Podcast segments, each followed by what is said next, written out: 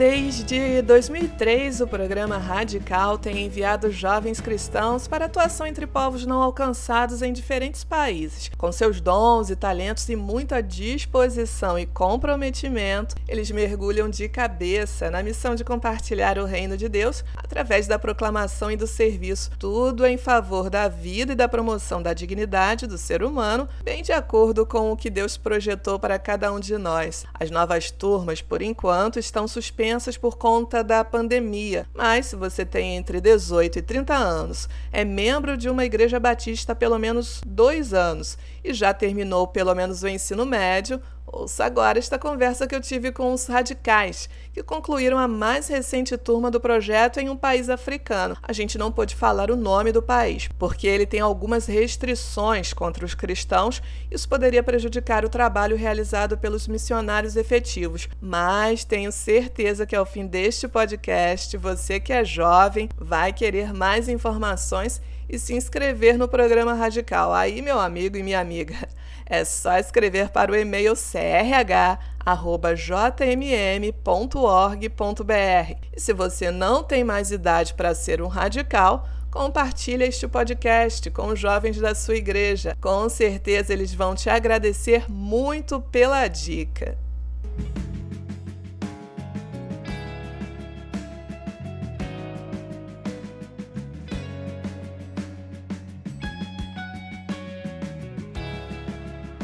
Então, meus amigos, eu sou a Márcia Pinheiro, da equipe de jornalismo de Missões Mundiais, e estou muito feliz em poder conversar com vocês para falar um pouco mais sobre este projeto maravilhoso que é o Radical. Eu vou pedir primeiro para que vocês se apresentem. Quem começa?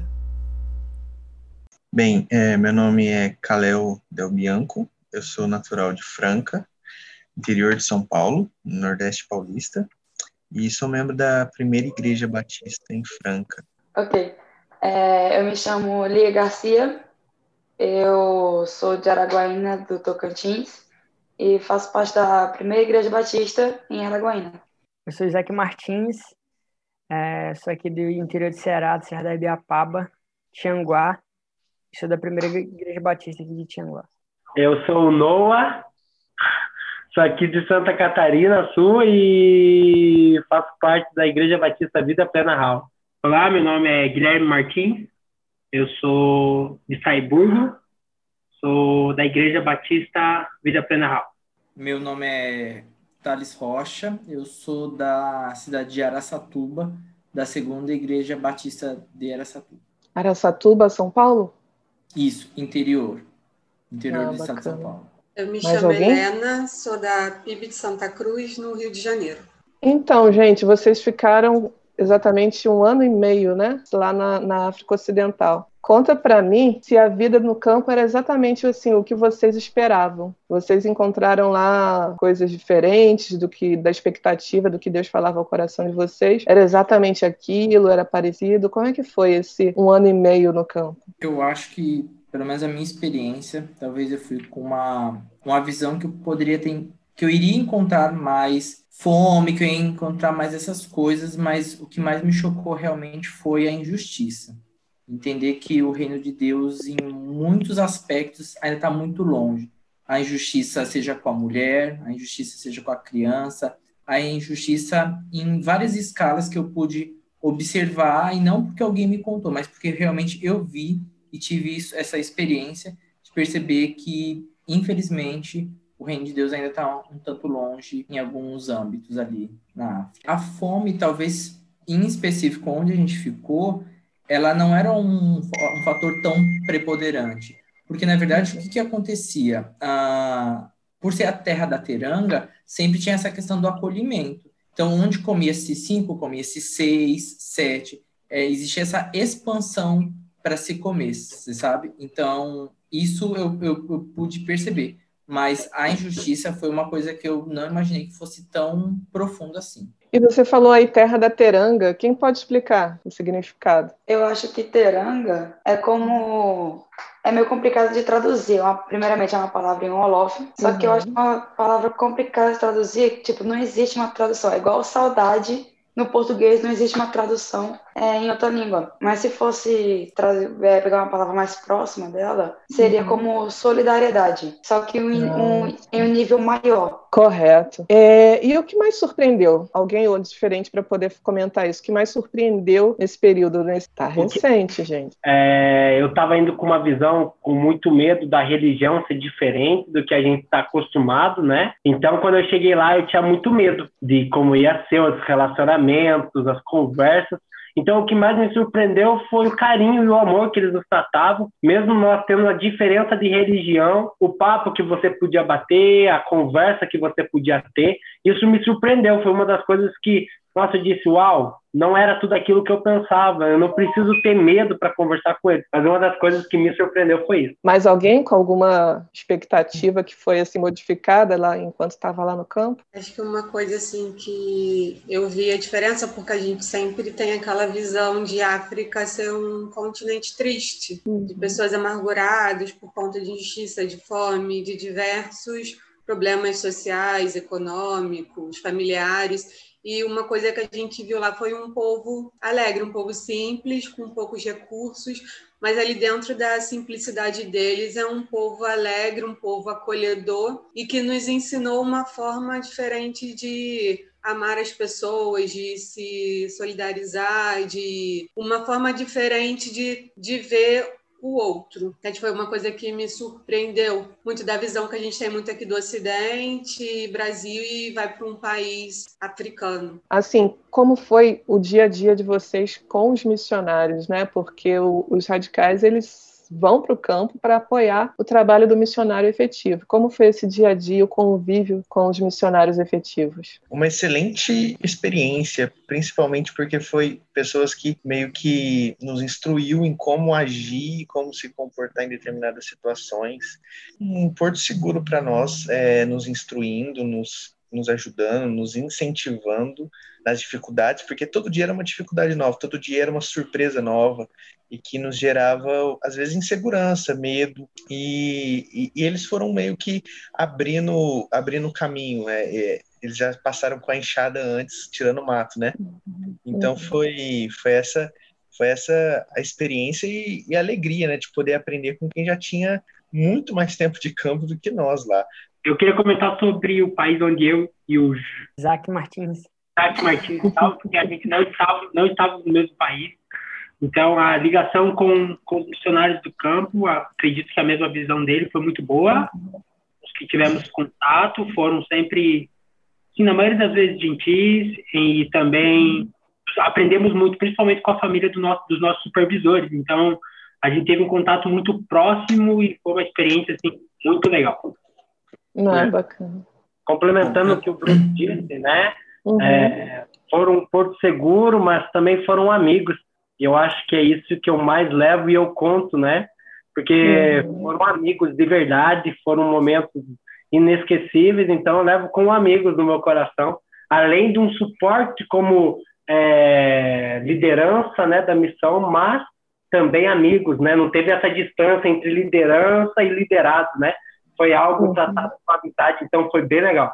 E vocês lá apoiaram para. Pode comentar. Comigo foi é, literalmente com a Alzira. Ela, por ter um, muito tempo já de experiência de campo, ela ajudou assim, de uma forma ímpar, literalmente. Ela foi ajudando a mostrar essa temperança de onde que você precisa estar mais rígido, onde você precisa amolecer, a fim de que você entenda como que aquela sociedade funciona e aí isso te doa menos. Então ela realmente foi me mostrando o caminho das pedras. Isso foi assim, único, único. E assim, é. eu também como trabalhei com ela no dia a dia, então isso era literalmente na prática. Era basicamente, olha, fala desse jeito, caminha por aqui, vai daqui, porque eu já andei, eu sei qual é o melhor caminho. E assim, vocês apoiaram o trabalho deles exatamente de que forma, né? Com educação, esportes, eu creio que cada um apoiou em uma área específica, né? É, eu, eu e a Lia, Lia da minha equipe, a gente participou no suporte junto com a Mariana na, no nosso uhum. projeto de escolas, né? Fabrica, Fabrica de Espoir que a gente tinha lá. Então a gente uhum. deu suporte nisso, né? E eu também trabalhei junto com a uhum. igreja, né? Trabalhando com esporte, eu e o Kalel, né? Também tivemos dando suporte para a igreja no Ministério de Evangelização através do esporte, né, do futebol mais específico. Então a gente teve esse suporte, claro, teve um momento na pandemia que o Kalel também assumiu uma parte das máscaras, a gente deu ajuda no que a gente, mas eu assim foi mais isso nos suportes dos projetos. Bacana. Eu, tra eu trabalhei na Etoile Brilhante, trabalhei muito mais diretamente com os professores é, o, o Kalel, ele trabalhou mais diretamente com as crianças. Já na, eu trabalhei com outro projeto, Itafá, se não me falha a memória, que aí lá eu trabalhei com os surdos, diretamente na aulas de informática com os surdos, aulas de química. Eu trabalhei nesse ponto e também dando aula de inglês para os ouvintes. Então, eu trabalhei basicamente nesses três. As meninas? Como o Noah disse, eu, eu trabalhei com ele na dando suporte na Fábrica Espoir. É, também dando, é, ajudando com as máscaras quando o Calel começou esse projeto aí, que a gente teve que parar um pouco o nosso, o nosso projeto por causa da pandemia. Uhum. E também dando suporte administrativo para a missão mesmo, para a gente como missão lá no país onde a gente estava. Eu atuei na parte de saúde no, na Fábrica da Esperança, no hospital, ali juntamente com o Timóteo e o Saulo, os dois uhum. médicos uhum. da missão. Eu pude estar ali exercendo a minha profissão de fisioterapeuta, uhum. ali auxiliando a parte de ortopedia e é, neuro e cardio ali, os pacientes que eram encaminhados e foi uma experiência assim, eu achei bem que assim para minha não só da questão de carreira, mas de convívio ali com, com as pessoas locais. E outra uhum. coisa assim que bem interessante assim que eu pude estar tá fazendo é, é me aproximar da, da comunidade através de bolos. A gente começou a fazer bolos para oferecer para as oh. crianças, no aniversário das crianças, fiz bolos uhum. de casamento. Então, isso, isso aí nos aproximou muito da comunidade local. Que bacana. Mais do que trabalhar no próprio hospital. Uhum. É, no país onde eu estava, a gente trabalhou com é, o PEP no primeiro uhum. ano, e depois, em, em conjunto com o PEP, a gente era voluntário de uma escola que não pertencia junta, mas éramos voluntários dessa escola. Então, com a pandemia, a gente se reinventou um pouquinho e começamos a trabalhar com futebol. A gente trabalhava com futebol lá, a gente jogava com os meninos e através desse relacionamento com eles a gente falava um pouco sobre Jesus e assim tinha um relacionamento bem próximo da comunidade com o futebol. Então foi isso que a gente fez lá. A gente começou trabalhando, né? Então a gente estava no PEP, né? Ali com um apoio ali na igreja local, pela qual a gente pertencia, a gente fazia parte. E depois a gente também entrou, né? Juntamente com um trabalho voluntário em uma escola. A gente trabalhava diretamente com crianças, que era aula de educação uhum. física e música, né? Então, quando veio a pandemia, a gente meio que se reinventou, como o Gabo falou, e a gente passou a jogar bola, que, tipo assim, acho que foi um tempo mais especial que a gente teve, porque foi um contato diretamente com a comunidade muçulmana, comunidade local, e que, tipo assim, a gente desenvolveu relacionamentos que, é, se a gente tivesse na escola, por tipo, ter um contato maior com criança, a gente não teria desenvolvido como a gente desenvolveu, né, na, na nossa comunidade uhum. local. Que é uma coisa mais informal, né? Isso. A escola você vai lá, ensina, não tem mais muito aquela liberdade de conversar, Isso. né? E já no, no, futebol vocês têm aquela tipo, informalidade. É, que era bem de uma forma é mais natural, exatamente. Tipo assim, você não era funcionário, meio que, sim, meio que funcionário de uma escola, tipo, você tinha uma liberdade maior. Então, até para se relacionar, né? Que foi algo bem assim, de uma forma bem, bem saudável, bem especial para a gente. E junto a isso, a gente também trabalhava na escola. Então, a gente, eu dava, às vezes, na medida do possível, o suporte, porque eu ainda estava uhum. começando a aprender o idioma, o francês, né? Então, eu dava, eu já cheguei, eu cheguei a dar alguns estudos e, e dava um suporte na igreja ali, na medida do possível. E junto uhum. com isso, junto com isso também eu trabalhava na escola. Na escola era questão mais administrativa. Eu ajudava o Tonton, é, Tonton Stafar, que era o responsável ali da, da, o nativo responsável da, da escola e uhum. trabalhei também com escovação com as crianças e, e, no período da tarde quando me restava tempo assim eu sempre estava conhecendo na, no vilage e tal Uhum. E, e, jogando bola também na, na praia. Com, com, quando veio a pandemia, nós, a missão achou melhor por melhor nos retirarmos, tivemos que nos reinventar. Foi ali que começou então os projetos com as máscaras. Então, é, nós nos esforçávamos para conhecer o pessoal da, da rua, da comunidade. É, uhum. Teve também, a gente também visitou alguns irmãos da igreja, né? Teve um dia que nós fomos na casa da Tata Rose, que é uma, uma irmã muito preciosa para minha vida, que eu aprendi, é, criei muito carinho por ela. Que nós fomos, foi aniversário do filho dela, né? E foi uma surpresa para ela, né? Porque como assim o pessoal que vem de fora é, no dia do aniversário do meu filho e lá eu acho que eles nunca nunca tiveram uma festa de aniversário. Eles uhum. a gente vai e, e leva um bolo para de para eles comerem. Eles acharam o máximo isso. E foi uma porta se abrindo para mais relacionamento.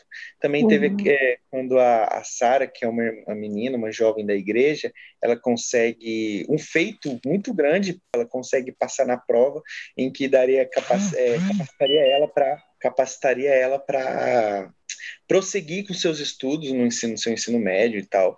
E numa realidade onde que apenas 30% da, da 30% da, da população é alfabetizada, isso é, isso é incrível, né?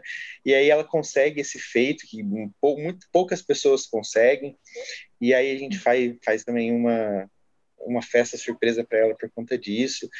Teve, eu posso ficar aqui falando horas e horas de vários relacionamentos, né, mas em, em tese, em, em resumo, é isso. É um resumo que não é muito resumo, né? Mas mas é isso. E mais alguém tem alguma história marcante, assim, nesse tempo que vocês tiveram, né, de, atuando em projeto, é, gerando relacionamentos com a comunidade?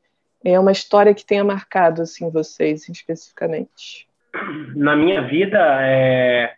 e é até engraçado, porque não era o que eu esperava, mas uma pessoa que marcou muito a minha vida e que eu tenho muito carinho e apreciação é foi pelo nosso pastor, né? Lá uhum. na, na igreja que a gente teve, que a gente passou o nosso tempo.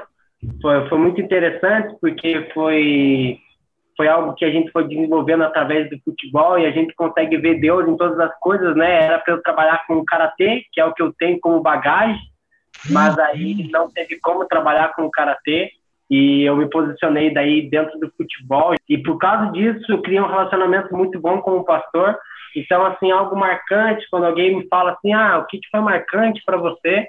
É, eu posso falar que uma pessoa que me marcou e que eu aprendi todos os dias foi o pastor da nossa igreja. Marcou muito a minha vida, foi uma pessoa que derramou muito amor e uma pessoa que me ensinou todos os dias sobre a cultura, todos os dias como amar e todos os dias como continuar no processo de amar um país que não é o seu, de continuar no processo de amar um povo que não é o seu. Então foi bem interessante e foi o que me marcou nesse período de radical. E qual o nome do pastor? Pastor Pierre, Pierre Teixeira. E mais alguém com uma história, assim, algum, algum fato que vocês vão levar para a vida, algum testemunho lá do campo de alguma pessoa que vocês tenham alcançado? Pode falar. Não é uma história de tipo uma pessoa que, é, que foi, que eu carreguei durante um projeto inteiro, mas foi uma que veio aqui na minha cabeça, porque eu também estava pensando sobre esse negócio da teiranga, que você tinha me perguntado.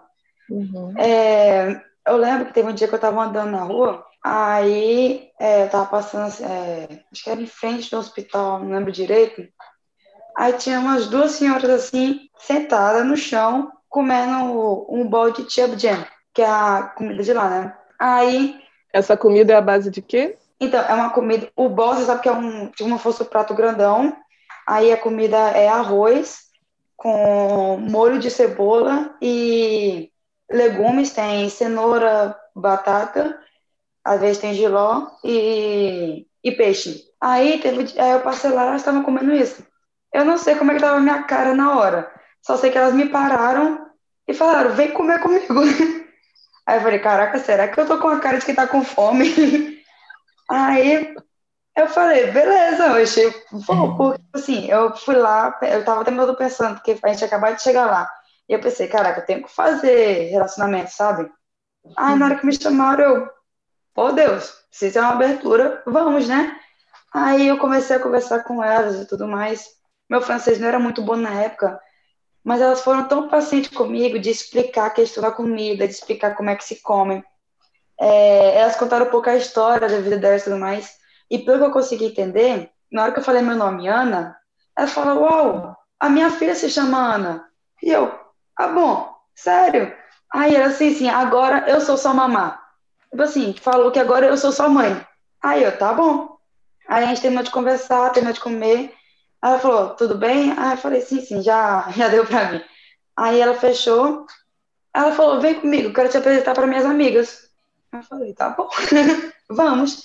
Aí ela me apresentou lá para as amigas dela e, e ela, tipo assim, me apresentou e tudo mais. E aí o pessoal foi muito paciente comigo na questão do francês, porque o francês, meu francês realmente não era muito bom. Aí tem o Wolof, né, que é, que é o dialeto.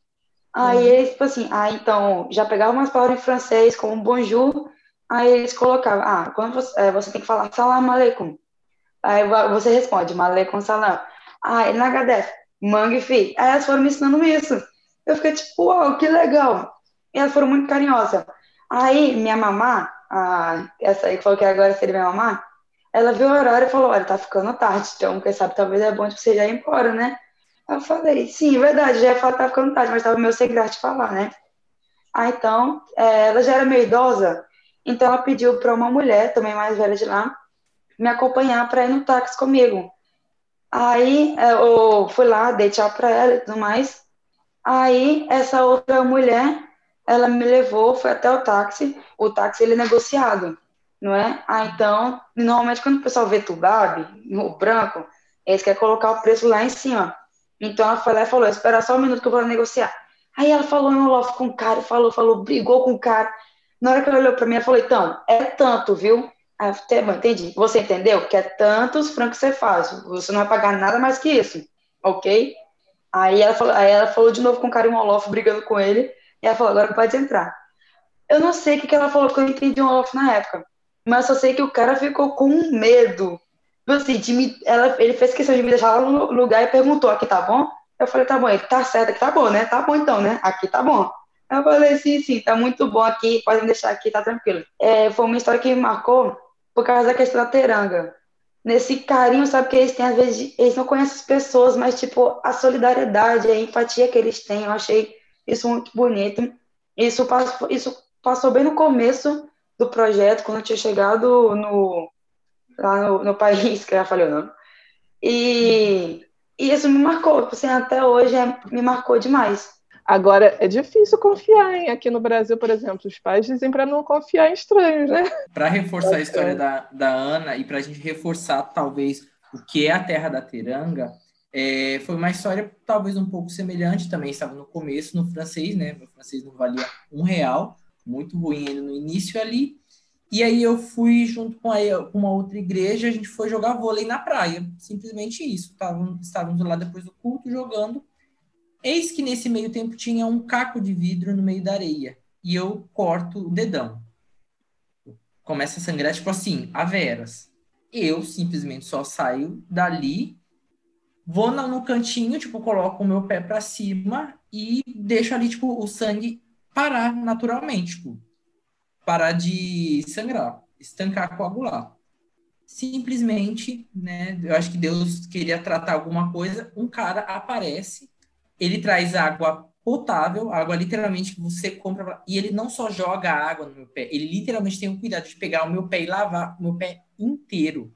Não bastasse, aquela água acabou ele saiu, foi, buscou outra e terminou de lavar. E simplesmente depois ele sai, desaparece no meio da multidão que estava ali.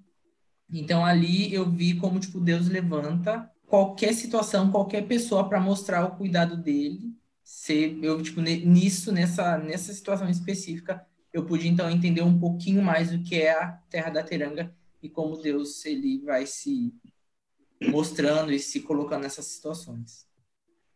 Teranga, teranga é uma palavra usada para expressar algo cultural do povo. É algo que expressa a hospitalidade, a, o acolhimento do povo. Como o Nathan disse, né, onde come um ali, come, come dois, come três, né? Sempre tem um lugar a mais para o acolhimento. Eu queria falar um pouquinho da às vezes quando a gente vem para o campo a gente tem muita muita pressão da questão de aprender a língua, no caso o francês. E tipo uma experiência minha, a questão tipo do meu choque cultural foi muito forte. Então meio que isso travou o aprendizado da língua e eu me cobrava por muito tempo porque que eu não tinha desenvolvido tanto na língua local. E quando eu fui trabalhar no hospital, é, as pessoas falavam muito o Olof, que é o dialeto e pouquíssimo francês. E, um, e eu acabei fazendo um laço grande de amizade com uma, uma senhora que ela era membro da igreja, era funcionária do, do hospital, e ela só falava o Olaf. E quando às vezes não tinha paciente, ela ia lá para a minha salinha e a gente ficava horas conversando. E a gente estava até zoando, né? Que ela traduzia do Olaf para Olaf. Porque a gente, eu não sei, tipo, a gente não entendia o que ela falava, mas eu ficava lá uma hora conversando com isso, com ela. E isso fez a gente gerar, tipo, um relacionamento, tipo, um laço de amizade muito grande. E eu vejo, assim, que a questão da, do relacionamento da comunicação, ela atravessa barreiras, ela vai muito além de, de você saber uma língua como a Ana acabou de falar, ela não, no início ela não, não, sabia muito da língua e ela conseguiu se relacionar com as pessoas. E é fácil, a gente se colocar aberto, é fácil criar um relacionamento com eles, independente se eles falam dialeto, se eles são de uma religião muçulmana e nós cristãos. E agora, sim, vocês viveram esse tempo lá, né, na África Ocidental, foi o que vocês esperavam e o que vocês deixam assim de conselho, né? Na verdade, uma dica para quem ainda está indeciso, ainda não sabe, não tem a certeza, né? Se vai se inscrever para o programa radical, já recebeu o chamado, mas ainda não tem aquela certeza. Qual assim a dica que vocês dariam para essas pessoas, para esses jovens? Então, eu diria assim que para essa pessoa se mergulhar em todas as oportunidades que ela tem de poder servir e trabalhar em prol do reino. É, é no trabalho, é, é fazendo que Deus te direciona mais especificamente. Foi assim com o apóstolo Paulo. O apóstolo Paulo não estava deitado numa rede, é, orando assim, oh Deus, para onde o senhor quer que eu vá? Onde? Não, ele estava indo. Ele entrava numa cidade, o Espírito impedia dele de pregar. Ele ia para outro e era a mesma coisa. Até que um dia Deus o direciona ele e fala assim, ó, passe a Macedônia, porque é lá que eu, eu tenho lá em direção à Ásia Menor, porque é lá que eu quero te usar com com o seu ministério. Então, comece a servir, comece a trabalhar na sua igreja, é, fazendo simples, porque o reino de Deus é daqueles que fazem muitas das vezes aquilo que ninguém vê. É, quando você vai lava o banheiro da sua igreja, quando você vai ajuda as irmãs na cozinha, quando você vai varre alguma coisa, comece servindo. E quando você for servindo, você vai ver que as pessoas vão começar, não que você faça isso por conta de que as pessoas vão ver, mas é, as pessoas vão reconhecer em você uma vocação.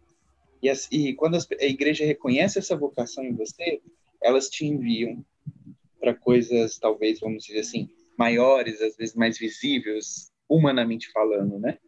Então, eu diria, eu daria essa dica para as pessoas, para que elas trabalhassem em tudo que está à frente e servissem em tudo aquilo que ela pode servir e ajudar. Minha dica, eu ouvi essa dica, eu acho que é a dica que mais me impactou eu estava no treinamento e eu acho que realmente é isso. Depois, quando ele falou, eu não entendi, mas passando por todo esse tempo de radical, eu digo que é a mesma coisa. Eu acho que a gente, como radical, a minha dica para quem quer ser radical é o seguinte: se você quer ser radical e você já está no processo, mergulhe de cabeça em tudo que for feito se vai ser no choque cultural, mergulhe de cabeça, passe com aquilo tipo com alegria. Se for para comer comida diferente, mesmo que você não goste, coma, se coma. Se for para falar a língua e ah, tenho medo de falar, fale. Não tô nem aí, fala. Eu acho que isso ajuda ao programa ser leve, ao tempo do radical ser uma coisa leve, não ser um peso. Eu acredito que muitas vezes é como a gente olha e não como realmente é. Muitas vezes é como a gente vê as coisas. Então, eu acho que isso me ajudou no tempo de radical e essa seria a minha dica para uma pessoa que está indo para o campo como radical. Mergulho, o tempo de radical é um ano e meio. Você sabe que você tem um ano e meio do campo. Então, acho que a minha dica é o seguinte: faça tudo. Se for para trabalhar para a igreja, trabalhe. Se for para. Assim, eu acho que essa é a minha maior dica. Foi assim que eu tentei viver. E foi assim que eu saio do radical feliz. Eu acho que essa é a minha dica. Aproveitando já que está aqui a palavra, é, eu também vou aproveitar para dar uma dica que eu escutei no treinamento. Que é você ir na cabeça que não é você que vai mudar a África, mas é a África que muda você. Então, acho que isso, no geral, de todo mundo que foi e participou, sabe que isso é uma verdade. E às vezes você sai do, do, treinamento, sai do Brasil pensando, não, eu vou mudar, eu vou fazer, vai acontecer, vai dar tudo certo. E depois, quando você para para analisar, por exemplo, agora, eu posso olhar com clareza e falar assim, uau, foi a África que me mudou e não fui eu que mudei a África. Então, eu, eu daria essa dica também. Eu acho que literalmente é você entender que isso é um privilégio você ser mudado na África. Deus te escolheu para, tipo assim, ó, esse daqui que é o, o dos piores, eu vou retirar, vou ter que levar lá porque ele precisa ser moldado lá. Você entender que isso literalmente é um privilégio. Talvez o que a gente pode fazer um paralelo, existe uma música que eu gosto muito, que ela chama A Partida e o Norte. Então, talvez literalmente é entender isso que esse chamado, esse momento que, que o ir, literalmente Deus, ele é a partida e ele é o norte. É ele que vai coordenar todo esse processo e que às vezes você só precisa entender que é dele todo o trabalho e o seu trabalho é descansar nele. Ele vai te conduzir nesse meio tempo. Talvez eu possa dar como testemunho pessoal que eu me questionava muito, o que, que eu vou fazer lá, mas para quê? O que, que o senhor quer? Mas entender que, tipo, se coloca à disposição que o resto ele vai fazer e literalmente eu fiz o, o projeto radical e faria ele mais 100 vezes, sem problema nenhum. É, o pessoal realmente tem me perguntado isso, desde que eu comecei o processo de voltar aqui, né? Tem umas igrejas que têm me perguntado sobre essa questão. E eu vejo que tem muito jovem que não é que ele já está no processo, mas ele está indeciso entre começar ou não. Eu tenho visto muito isso, principalmente agora aqui na minha região, graças a Deus, né? Que tem gente pensando nessa questão do ID. Então, inclusive deu é, é uma coisa que eu tenho pensado muito nessa última semana. E nessa dica que eu, o que eu poderia falar, inclusive, para esse pessoal que está pensando, tipo, vou ou não vou para o radical, sabe? E, do, e vieram dois versículos assim na minha cabeça. Eu acho que os dois conseguiram se complementar, entendeu? E o primeiro fala assim: para o jovem lembrar do Criador nos dias da mocidade, foi um versículo que eu comecei a ficar que eu comecei a pensar, ele traduz bem o que, que a gente tem que fazer como jovens, entendeu? Porque quem deu a energia que hoje temos é Deus. E outro versículo que veio na minha cabeça foi aquele que fala que o homem ele planeja, mas a resposta vem de Deus. Então, não é errado planejar. Então, a, a dica que eu gostaria de dar para aquele jovem que está tipo, vou, não vou, é tipo, lembre do teu Criador e lembre e, e planeje. Lembre do, do, teu Criador e planeje. Vai. E se não for a vontade dele, amém. E se for a vontade dele que você vá, amém também. Glória a Deus. Então que você, que o jovem que está indeciso, que ele possa estar sempre em comunhão com Deus e pensando qual é a melhor forma que ele pode gastar essa energia que o Criador deu para poder ele glorificar o nome de Deus. Entendeu? Então, essa é a dica que eu tenho dado para alguns jovens que têm me perguntado, para uma pessoa que tem me perguntado, tipo, mas, Lia, eu vou ou não vou? O que que, eu, o que que tem de fazer? Antes de tudo, esteja em conexão com Deus. E depois, planeje. É igual o, o Guilherme disse, se jogue, mergulhe de cabeça, vai fundo. Tá? Tem que estar preparado, né? Se não está preparado, porque você, aquilo que para que você se preparou vai ser usado de alguma forma. Se não for no radical, com certeza Deus vai usar em outro meio. A pessoa vai querer o radical, mas aí ela vai se preparar para o radical. De repente, não é naquela hora, Deus vai usar de outra forma. Encerrar aqui, gente, vou pedir uma coisinha para vocês. Vocês aprenderam francês, aprenderam dialeto. Queria que vocês encerrassem uma palavrinha bonita em francês ou no dialeto que vocês aprenderam e digam em português o significado. Ah, Jeredef Bubá. Muito obrigada e Alabarna. Deus é bom, Deus é grande. Merci de tout cœur. Obrigado de todo meu coração. On est ensemble. À la prochaine. Tamo junto. Até a próxima. Nalayala Barkel. Deus te abençoe. God bless you. See you next time. Merci. Deus te abençoe. Nos vemos na próxima vez. É, merci beaucoup. Muito obrigado.